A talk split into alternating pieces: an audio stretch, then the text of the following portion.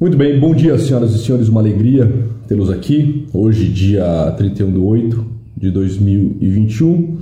Agora são 6 e 25 Quero é, recebê-los com muita alegria, dizer que é bom tê-los aqui no início desse, desse nosso programa Café com Frankel. Por gentileza, se estiver tudo ok com a transmissão, me avisem. Bom dia, Ana. Bom dia, Vivi. Bom dia, Luana. Muito bem. Olha lá. A Thaís. Excelente. Muito bem. Tá ok? Tudo ok com a transmissão? Vídeo, áudio, tudo certo? Bom dia, Tati. Ju, Eduardo, vamos lá. Muito bem. É, então, nós estamos iniciando aqui um, um programa um programa que ocorrerá semanalmente, é um programa que é, eu farei todas as terças-feiras. Olá, grande Newton. É, todas as terças-feiras, nesse período da manhã, 6h25, o dia está tá clareando, né? a terça-feira está começando. E nós vamos iniciar as nossas terças-feiras sempre com uma reflexão, né? trazendo Victor Frankl para o diálogo, como se nós pudéssemos de fato chamar Victor Frankl aqui para tomar um café, se pôr à mesa, é, especulá-lo acerca de algo, pensar algum ponto da teoria, teoria vasta, teoria profunda de Victor Frankl, pensar algum ponto da teoria de Victor Frankl é, e discuti-la. Né? A, ideia aqui não é fazer um aprofundamento teórico, não é, é, fazer um estudo, como nós já fizemos, sobre as 10 teses da pessoa humana, um estudo sobre os fundamentos da logoterapia, um estudo sobre é, a logoterapia é, na prática. A ideia aqui é nós é, batermos um papo pegarmos uma realidade de Victor Frankl e trazermos para a nossa vida cotidiana, trazermos para a vida odiana, é, sem a necessidade de um aprofundamento teórico, sem a necessidade de ficar fazendo é, todo um levantamento bibliográfico, buscando em livros, em teorias, fazendo citações. Então não é nada, não é nada acadêmico, não é nada é, que se direciona tão somente para psicólogos, para profissionais da área da área. É um bate-papo com o Victor Olá, turma da, da pós-presente. Excelente, que bom, Sassa.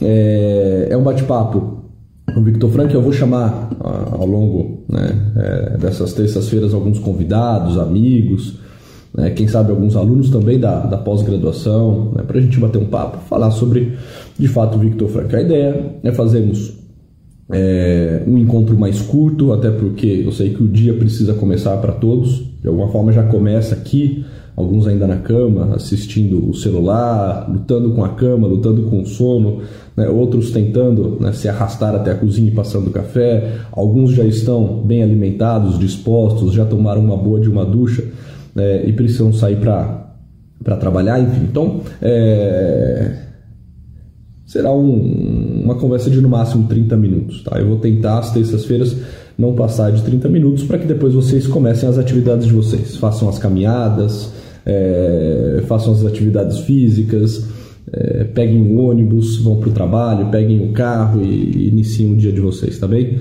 Olha lá, a Keliane está lutando com o sofá. Hum. É sempre uma luta, né? Levantar é sempre uma luta. Para alguns esse horário é um horário bem cedo, para outros é, já é meio da manhã, tem alguns que acordam é, muito antes do galo, então 6h25 para alguns já é o meio da manhã, não tem nada de cedo. Mas para aqueles que não estão habituados, é sempre uma luta sair da cama é, por volta das 6 horas. Vai ficar gravado, sem dúvida nenhuma, mas é, tentem participar aqui presencialmente, até para que nós possamos conversar, até que possa, até para que possa haver essa interação. Grande Tiago Piotto, bom dia, Tiago. Excelente. Senhoras e senhores, eh, senhoras e senhores, o que eu queria trazer nesse nosso primeiro encontro, né? É, sem, sem mais delongas aqui para a gente poder é, iniciar a nossa reflexão.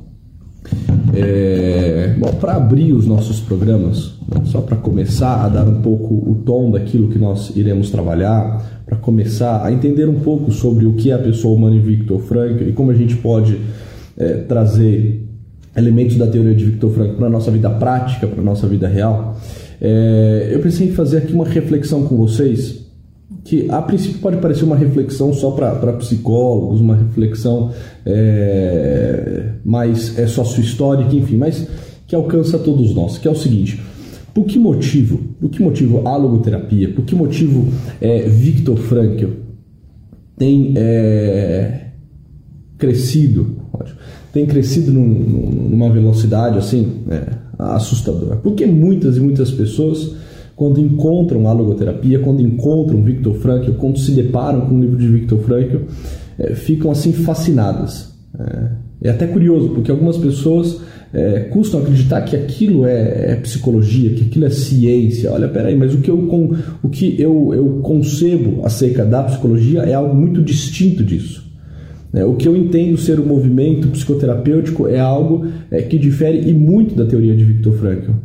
E a teoria de Victor Frankl é, em contrapartida, parece é, muitas vezes uma, uma, uma, fala mais motivacional, né, um apelo à consciência, é, que difere daquele é, movimento mais lento, vagaroso, porque às vezes a gente concebe a psicoterapia, e tem algum sentido nessa nossa concepção, como um movimento longo, vagaroso, tranquilo. Né? Então, por exemplo, alguém que faz psicoterapia, que, que é, o que, que ela encontra, na grande maioria das vezes?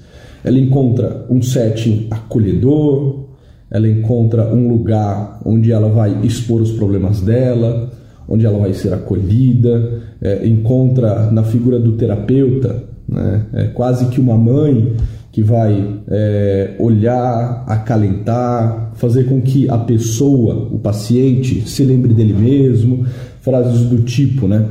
Você precisa olhar mais para você. Frases do tipo: você precisa cuidar mais de você. Frases do tipo: você precisa ter um tempo para você.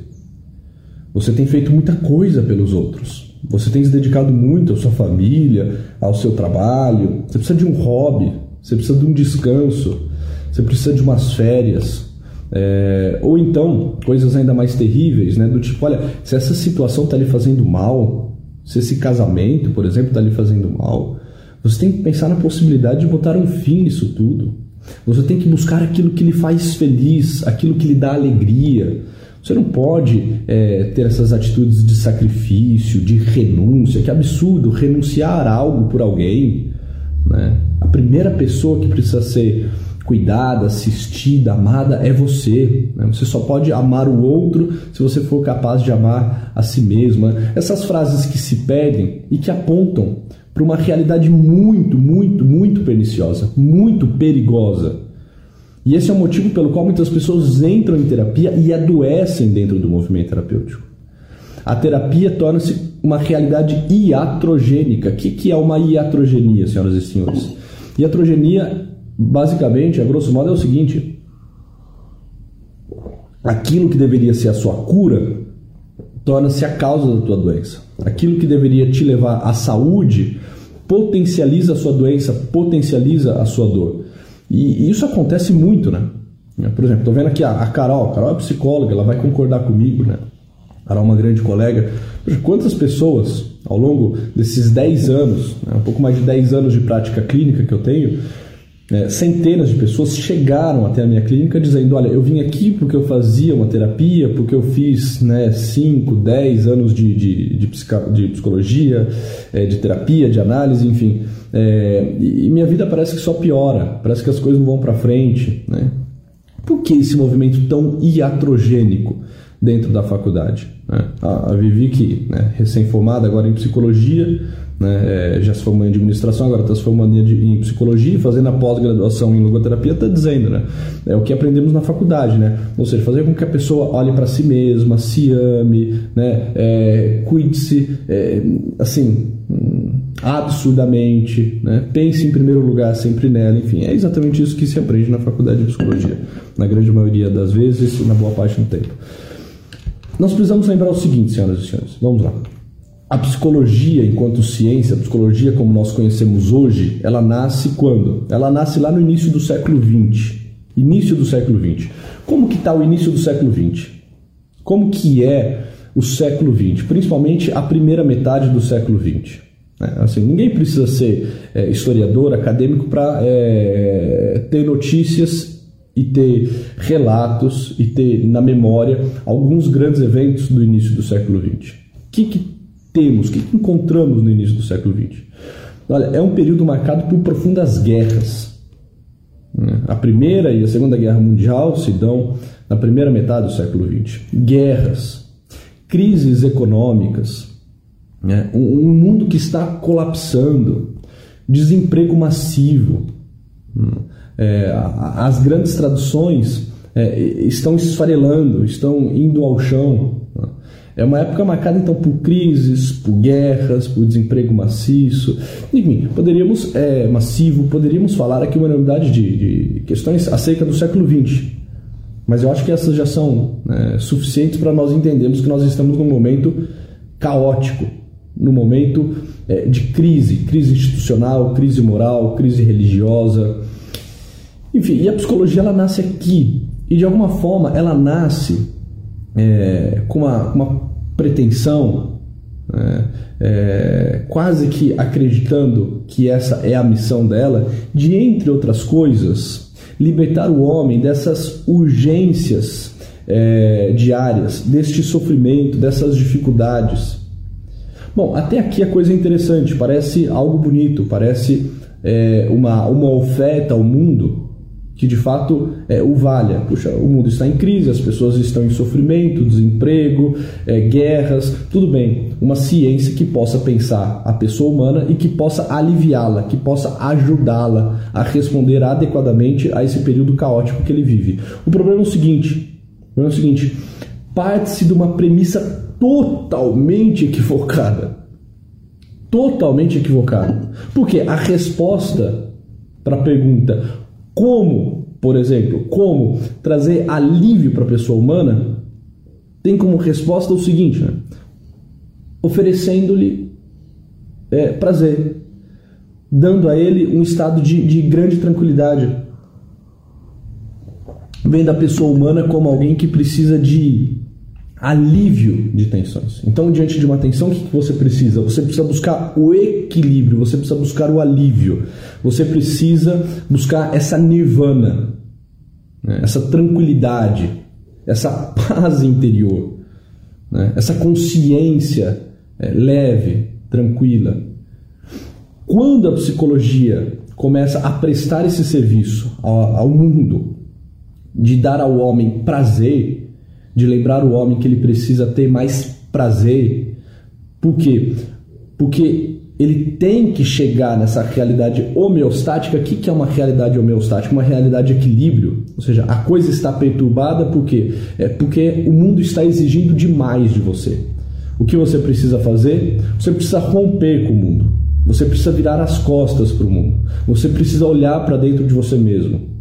Você precisa agora tornar-se é, bem, bem egoísta mesmo. Porque se o mundo lá fora está acabando, se tudo lá fora está em crise, está caótico, a única resposta que você vai encontrar, que seja boa, convincente, oportuna, frutuosa, é dentro do teu peito. Então agora pense em você. Né? Pense é, em, em, lhe trazer é, algumas questões, em viver algumas realidades que possam ser bem agradáveis, bem prazerosas. Não fique reprimindo nada. Né? A ideia da repressão também surge bem aí. Né? Não fique reprimindo nada. Se você tem vontade, faça. Né? Em todos os campos. Se você tem vontade é, é aquilo, né? Acho que é Zeca Pagodinho, né? Que canta: se eu quiser beber, eu bebo, se eu quiser fumar, eu fumo, né? Nós poderíamos continuar né, a música acrescentando realidades do tipo: olha, tá, se eu quiser é, trair, eu traio, se eu quiser. É, se eu quiser me relacionar com qualquer pessoa a qualquer momento, eu assim faço. Se eu quiser maltratar alguém, pois bem, é assim que a coisa se dá. Ou seja, eu não posso reprimir as minhas pulsões, os meus instintos. Eu preciso é, botar tudo para fora. É, por quê? Porque só assim eu consigo encontrar esse equilíbrio, essa paz. Bom, peraí. Se o mundo está em guerra, se tudo está colapsando, e eu me fecho em mim mesmo, e ao invés de tentar dar uma resposta generosa ao mundo, se ao invés de tentar tomar uma atitude que seja a atitude mais adequada possível frente a este momento que eu vivo, frente a, a, a esta realidade inevitável que se apresenta aos meus olhos. Se ao invés de fazer isso eu me fecho dentro de mim, opa, peraí, além de perder uma baita de uma oportunidade de me tornar filho deste tempo e responder bem às demandas desse tempo, né, ao invés de fazer isso, assim, eu me pego profundamente num lugar que não existe e busco aquilo que não pode me satisfazer. Porque quando eu busco o prazer como uma tentativa de é, equalizar o mundo dentro do meu peito, quando eu busco o prazer na tentativa de é, buscar me acalmar, me estruturar, o que eu encontro é ainda mais caos, é ainda mais desordem. O prazer pelo prazer, a, a vida mansa, tranquila, né? É, o pensamento em si mesmado, a vida em si mesmada, não dão conta de me trazer aquilo que eu busco, que é o que? É o sentido. Como consequência dele, alegria, né? uma vida é, que vale a pena ser vivida. Essa noção de gratificação essa noção de recompensa, eu preciso me gratificar, eu preciso me recompensar. Então, se eu tive um dia, cansa, é, um dia puxado, um dia cansativo, eu preciso no fim do dia é, me dar uma recompensa, me dar um mimo. Isso tudo é um pouco perturbador, não que não possa acontecer, é que muitas pessoas é, lidam com a vida tão somente dessa forma, como se a todo momento precisasse de uma gratificação, de uma recompensa. Por quê? Porque senão elas não vão aguentar. Não vão aguentar, aguentar o quê? O fado da vida, o peso da vida. Né? É, então são pessoas que não conseguem, é, por exemplo, acordar no horário ou até um pouco antes para cumprir os seus deveres. São pessoas que não conseguem é, exigir um pouco delas mesmas e fazerem uma boa atividade física. São pessoas que sequer conseguem é, frustrar um pouco o seu paladar, sei lá, e tomar, por exemplo, um café sem açúcar. Entende? São pessoas que é, estão a todo momento pensando em gratificação, em recompensa, não se permitem criar tensão. E aqui vem Victor Frankl. Porque a teoria de Viktor Frankl é algo que é, faz tanto sentido a muitos, torna-se quase que uma resposta, uma resposta de, de, de, liberdade e de libertação a muitas pessoas. Por quê? Porque Victor Frankl vai falar: olha, é, parem com isso, vocês vão adoecer, vocês vão ficar neuróticos, vocês vão ficar malucos. Se vocês evitarem as tensões da vida, se vocês fecharem os olhos para o mundo, se vocês não forem capazes de se posicionar, de tomar uma atitude frente a essa realidade objetiva que está aí no mundo, vocês irão sucumbir. Mas na medida em que vocês se permitem viver essa tensão, na medida em que vocês começam a exigir mais de vocês mesmos, diria Victor Frankl aqui no nosso café, aí sim vocês começam a, a encontrar a passada, o ritmo. Vocês começam a, a, se instalar mesmo na vida, vocês começam a entender os porquês, os comos, os paraquês daquela situação, na medida em que você não se poupa, na medida em que você não se poupa, na medida em que você se entrega, na medida em que você se doa. Por quê? Porque a pessoa humana foi feita. Poderíamos dizer, é como se ela tivesse sido pensada, criada, desenhada. A engenharia dela possibilita exatamente isso. É como se a pessoa humana foi, fosse feita para quê? Para tensão, não para alívio das tensões. Tá? E Victor Frankl vai dizer: sabe o que a pessoa humana precisa? A pessoa precisa é de tensão, é de tensão. E, e ele é um sobrevivente dos campos de concentração, né? de três grandes campos de concentração. E é interessante que ele vai relatar, né? Ele, olha, é, Sabe o que acontecia nos campos de concentração? Parafraseando aqui Victor Frankl, tá? Como eu não quero um, papo aqui mais, mais elevado, mais acadêmico, mas pensar realidades da logoterapia para a nossa vida prática, eu não vou ficar citando páginas, livros, enfim. É, mas Victor Frankl diz o seguinte: olha, é curioso, por quê? Ele é psiquiatra, neurologista, né, tem essa dupla titulação, essa dupla especialização, é, foi prisioneiro dos campos de concentração e ele dizia: Olha, sabe o que é engraçado? Todas as pessoas né, no meio acadêmico, boa parte das pessoas no meio acadêmico, é, das publicações, das revistas, dos livros, dos debates que acontecem, culpam a tensão da vida, o peso da vida, as responsabilidades da vida e atribuem a essas questões o padecimento humano. Olha, tá vendo porque as pessoas é, padecem, porque elas adoecem, porque elas desenvolvem fobias, ansiedades, toques, neuroses, né, compulsões. Olha, sabe por quê? Porque a vida dessa pessoa é tensa, a vida dessa pessoa é pesada, as exigências são muitas. E ele fala: sabe qual que é o engraçado disso tudo? Eu desconheço uma situação de maior tensão existencial, vivencial, do que os campos de concentração. Enfim, não vamos nem entrar aqui nos detalhes do que foram os campos de concentração nazistas, né? Assim, acho que vocês conseguem é, trazer alguns recortes da realidade e, e, se colocarem diante desse quadro é, terrível, trágico. Olha, é, ele fala: houveram poucos lugares no mundo com mais tensão do que os campos de concentração. E ele continua dizendo, né? E, e o engraçado é que exatamente ali, eu, como psiquiatra, como neurologista, vi desaparecer, sumir todos aqueles problemas que nós comumente atribuímos à tensão da vida. É engraçado porque é, é como se psicologicamente, emocionalmente e também fisicamente aquelas pessoas se tornassem mais fortes diante daqueles grandes intempéries. As pessoas se tornavam mais fortes, as patologias sumiam, já não tinha espaço. Por quê? Porque a vida exigia demais daquelas pessoas e elas não tinham outra opção que não responder aquelas exigências. Ou respondiam ou morriam. Então, os que estavam lá, ainda vivos, é porque ainda estavam respondendo, ainda estavam se posicionando, não estavam se subestimando.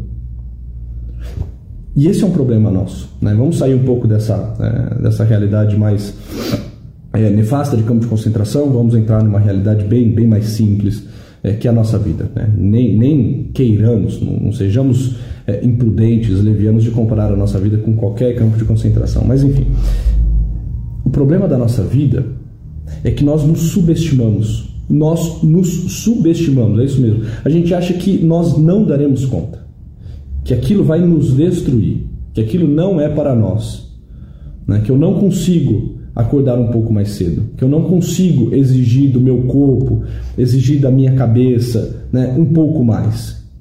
Que eu não consigo abrir uma hora na minha agenda para estudar, né, porque meu Deus, eu já tenho tanta coisa, eu preciso descansar, eu preciso de um sofá, eu preciso de um Netflix, que eu não posso acordar uma hora antes para começar o dia com uma oração, com uma atividade física, que eu não posso assumir responsabilidades diante da vida, porque eu já tenho tantas, né? Então eu não posso criar né, uma, um trabalho no qual é, o meu tempo fique ainda mais estreito, mais apertado. A gente acha que a gente vai sucumbir. Né? É interessante, de alguma forma, é, eu fui é, entendendo hum, com um pouco mais de profundidade essa questão é, e me confrontando mais com a logoterapia, por exemplo, quando eu fui me tornando pai. Porque, olha, uma coisa que eu sempre prezei muito é pelo sono, né? Puxa, a importância de se dormir bem, né? Nós é, vemos, né? Tantos estudos que apresentam a importância do sono, um sono restaurador, um sono reparador, é, as consequências de uma noite mal dormida, né? É que a falta de sono pode levar aí, né, em última consequência, à morte, é, enfim. E aí lá para as tantas, né, a, a, me torno pai. Né? É, de um, graças a Deus, depois de dois, depois de três, agora está para vir o quarto, né? Esses próximos dias nasce a Maria. E o que acontece na vida de um pai e de uma mãe? Né? entre outras coisas, eles param de dormir. eles param de dormir, mas não é uma noite. É uma noite por semana. É, não é uma semana por mês. É todas as noites até as crianças desenvolverem uma rotina, até pararem de acordar, até pararem de mamar, né? Mas quando vai chegando um na sequência do outro, aquele que está aprendendo a dormir é acordado por aquele que ainda não é capaz de dormir a noite toda, enfim. É... e de repente chega uma, uma hora da vida, por alguns meses ou anos afins, que você está acordando todas as noites, três, quatro, cinco vezes por noite. Né? Que aquela sua noite, que era uma noite de sete, oito horas de sono, torna-se uma hora de quatro, cinco horas de sono com o sono todo picado. E aí sabe o que, que acontece no outro dia? É, às vezes você ainda está acordado cuidando de alguma situação e o dia amanhece e o sol clareia. Né? E aí você pensa, bom, é, eu ainda não dormi, mas o dia precisa começar. E sabe o que, que acontece? Sabe o que acontece? Não acontece nada. Não acontece nada. O dia começa e tudo bem, você só está com um pouco mais de sono. Isso um dia, e no outro dia a mesma coisa, passa uma semana, passa um mês, é tudo bem, talvez você fique é, com o rosto um pouco mais cansado, lhe dê um pouco de olheira, né? começa a ter algumas marcas de expressão no rosto, enfim, no máximo. Mas tudo bem, sobrevive, você sobrevive. E normalmente, as pessoas que produzem muito são aquelas que estão sob as maiores tensões, é claro. Ou seja, como que alguém que está sob tensão é capaz de produzir e entregar muito. E produzir, eu falo não só em questões assim materiais, né? não só é, enquanto uma realidade mercadológica e financeira, produzir mesmo, produzir existencialmente. São pessoas que estão mais ativas, mais dispostas, que são mais generosas, que são mais amorosas, é, que são mais pacientes. Por que pessoas que estão sob tensão têm uma vida muito mais interessante do que aquelas que ficam cheias de dedos com elas mesmas. Ah, não, eu preciso me poupar, eu preciso me cuidar, porque senão eu vou adoecer. Eu preciso comer bem, eu preciso dormir oito horas, né? eu preciso chegar em casa e relaxar no sofá. Eu preciso, depois de um dia de trabalho, deitar na poltrona do papai e ficar lá por uns dez minutos. Eu preciso meditar, eu preciso respirar, eu preciso sair de férias, eu preciso me dar um agrado, eu preciso agora comer um doce, eu preciso sair para comer algo fora de casa porque eu não aguento mais né, ficar só dentro de casa. Porque essas pessoas que ficam se poupando na tentativa de se tornarem algo que o valha, tornam-se pequenas e mesquinhas, e aquelas que estão sob tensão crescem, progridem, entregam algo de valor ao mundo. Por quê? Porque, entre outras coisas, a pessoa humana foi criada para a tensão. É na tensão que nós nos encontramos, não na homeostase, não na nirvana mas nessa vida dedicada, atenta, doada ao mundo, às pessoas. E se a nossa vida está com pouca tensão, inclusive nós podemos criar tensão. E eu vou lhe dizer o seguinte: se você não criar tensão a partir de realidades justas, honestas, boas, você vai acabar criando tensão por questões que são inadequadas nós precisamos tanto de tensão que é o seguinte, isso é uma, uma, uma parte da, da teoria de Viktor Frankl sobre a tensão. Ele fala, olha, o homem precisa tanto de tensão, por exemplo, o jovem precisa tanto de tensão, que se ele não achar uma boa tensão na vida de estudo, na vida familiar, na vida religiosa, se ele não achar aqui uma boa tensão, algo que o tensione, que o puxe, que o estimule a ser melhor, poderíamos dizer que lhe arranque da cama que faça né, é, suar um pouco a camisa, se ele não encontrar tensão em algo justo, inevitavelmente ele vai cair para algo é, trágico, para algo impróprio. Por exemplo, ele vai se meter numa gangue, né, ele vai começar a criar confusões é, totalmente é, impróprias é, e que não se justificam, entende? E na nossa vida é um pouco isso. A gente vai criando tensão desnecessária, a gente vai arrumando briga que não precisaria, a gente vai implicando com pessoas, é, sabe, que não tem o menor motivo de ser. A gente vai ficando ranzinza, chato. O que, que no fundo a gente está tentando fazer? A gente está tentando criar uma tensão em outras áreas, porque aquelas áreas que caberiam bem uma tensão, principalmente a área familiar, a área profissional, a área religiosa, tensões boas, hein? Tensões que nos levam ao nosso dever ser. Ó, já tô acabando, agora que eu tô vendo o horário aqui, tá 6h55. Tensões que nos levam ao nosso dever ser. Tensões que nos colocam num caminho de crescimento, de melhora, pessoal. Se nós não criarmos tensão aqui, outras áreas da nossa vida irão estourar. Porque nós não fomos feitos para essa vida mansa, nós não fomos feitos para ficarmos cultivando esse amor próprio, para termos uma vida é, narcísica, de autocontemplação, de mimos, de gratificação. Tá? Não que, não que gratificações não possam existir, é claro. Né? É, trabalhou aí o ano todo, é, tira é, cinco dias de férias, né? É, descansa, aproveita, né? recua para quê? Para avançar, depois ainda com mais força. O problema é o seguinte: a cada, a cada sete dias você quer três dias de descanso. Né? A cada 24 horas você quer pelo menos 12 horas de sossego, de tranquilidade, de Netflix e de, e de iFood. Tá? É, e, e, quando não quer ou não pode, né? Porque às vezes você quer, mas também não pode fazer isso. É, você fica alimentando aquela ideia de que, puxa vida, eu não vou aguentar, pobre de mim, é tudo tão pesado, eu acho que eu vou adoecer, né? a vida está tão exigente, puxa, eu estou tendo que trabalhar oito horas. A questão é o seguinte: nunca se teve tanto. Senhoras e senhores, nunca nós tivemos tanto. Nunca nós tivemos tanto. Nós estamos num momento da história extremamente privilegiados. Privilegiado. E é exatamente o homem deste tempo que tem tudo, né? tem mais do que um rei imaginou ter, mais do que é, a pessoa mais rica, rica, rica, desculpa, a pessoa mais rica do século XII imaginou ter, Exatamente esse tempo que é um tempo de reclamação, de peso, de, ah, é, não é que você trabalha muito, é que você reclama muito. O que te cansa é reclamar, não é trabalhar. O trabalhar poderia estar é, lhe fazendo bem, inclusive. Poderia estar lhe dando vida, né? É, fazendo com que você realize valores, fazendo brilhar o sentido da tua vida. Não é que nós fazemos muito, é que nós achamos que fazemos muito. E exatamente tipo, achar que fazemos muito quando fazemos né, o básico nós então vamos alimentando essas ideias de puxa vida, né? Estão me pedindo muito, estão exigindo demais. E eu começo a reclamar, eu começo a murmurar. Eu me canso pela minha murmuração. O que vai me cansando sabe, é, é esse olhar baixo. É essa mentalidade de ficar me subestimando. É isso que me cansa. Agora, se eu me jogo lá em cima, eu falo, não, peraí, assim, eu não estou fazendo nada mais, né? nada menos que a minha obrigação. É, e para dizer bem a verdade, eu estou fazendo pouco, eu estou fazendo mal feito, eu estou fazendo sem atenção, sem entrega. É, convenhamos, estamos aqui com quase 300 pessoas na live.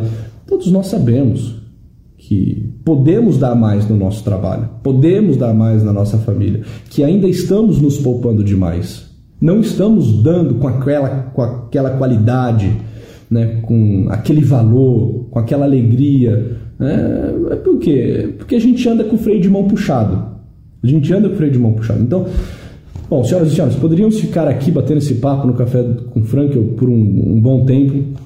É, enfim, mas eu não quero passar aí da, das 7 horas, faltam dois minutos para 7 horas. Soltem o freio de mão. É isso aí, a, Thaís está tá, né, lembrando-nos de, de algo né, extremamente relevante. É, no final de tudo, depois de um uma vida de trabalho, de entrega, de sacrifício, nós ainda teremos que é, ter nos nossos lábios a, a, seguinte oração, a seguinte sentença: somos servos inúteis e não fizemos mais do que deveríamos fazer. Hum. É, vamos soltar o freio de mão.